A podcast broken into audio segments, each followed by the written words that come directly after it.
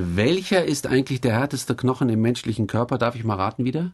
Sag. Ich, ja, ich würde ja sagen Oberschenkelknochen. Ja, würde man normalerweise denken. Also, dass die großen, starken Knochen auch die besonders harten sind. Also Oberschenkel, Schienbein.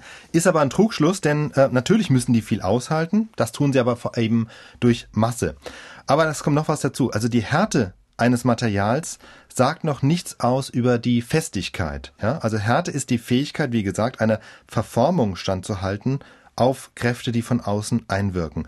Und da ist es ja eher sogar so, die besonders harten Materialien, die sind gleichzeitig auch spröde. Das heißt, die halten zwar viel aus, sind aber dadurch auch unbeweglich. Das heißt, wenn dann mal eine starke Kraft kommt, dann brechen sie schneller als weichere Materialien. Ne? Also ein weicher Ast bricht nicht so schnell wie ein harter Ast.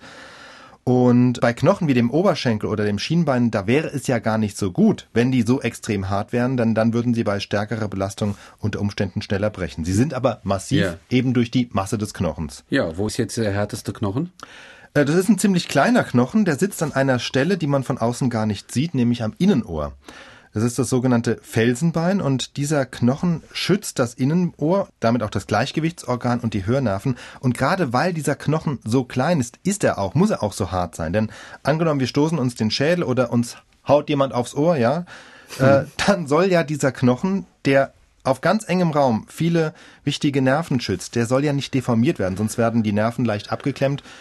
Und das hätte natürlich negative Folgen für das Gehör und das Gleichgewichtsorgan. Ja, doch, doch, ich kenne das Felsenbein. Mein Sohn hatte, glaube ich, mal eine Entzündung am Felsenbein und die hat das Ohr beeinträchtigt. Kann ja Siehst du? sein, ne? Genau, das kann gut sein, ja. Und das ist natürlich auch ein, zeigt halt, wie wichtig es ist und warum es eben dann auch so hart sein muss.